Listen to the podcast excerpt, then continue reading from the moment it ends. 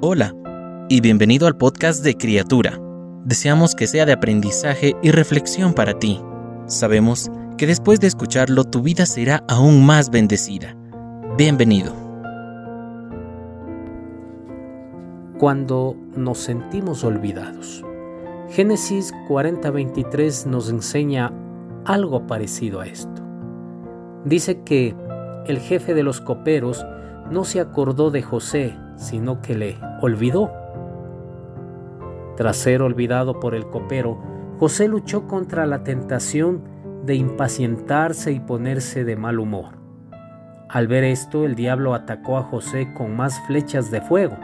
El propio Cristo sintió esas flechas cuando el maligno lo tentó. Mateo 4:3 dice, y vino a él el tentador y le dijo, si eres hijo de Dios, di que estas piedras se conviertan en pan. De la misma manera, el maligno puede haberle dicho a José, sigue adelante y continúa tu miserable lucha. Sabes que tus oraciones son inútiles. Clamas a Dios y crees en Él, pero todo para nada. Esperas que Dios te librará y te devolvería el honor porque interpretaste el sueño del copero mayor pues que Dios te salve si le apetece.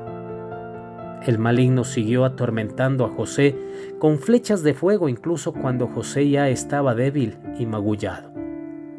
Cuando las personas fieles son felices y cuando cantan El Señor es mi fortaleza y mi cántico, el maligno se aleja de ellas. Todos los murmullos y la impaciencia cesan pronto cuando los cristianos alaban y agradecen a Dios, la tentación, el dolor y la incredulidad desaparecen.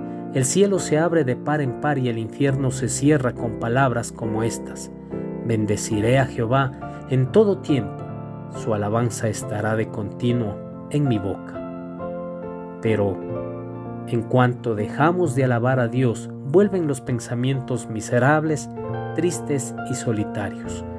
Por ello, que nuestra alabanza sea constante, que nuestro servicio al Señor sea fiel y comprometido, y tengamos siempre presente que Él es nuestra fortaleza.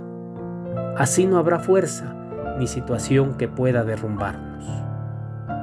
Señor, que mi corazón y mi espíritu se mantengan fieles en la tarea de confiar en ti, seguirte y servirte con fidelidad y disciplina de forma que el enemigo sea derrotado y brillen siempre tu luz, tu amor y tus bendiciones en mi vida. Amén.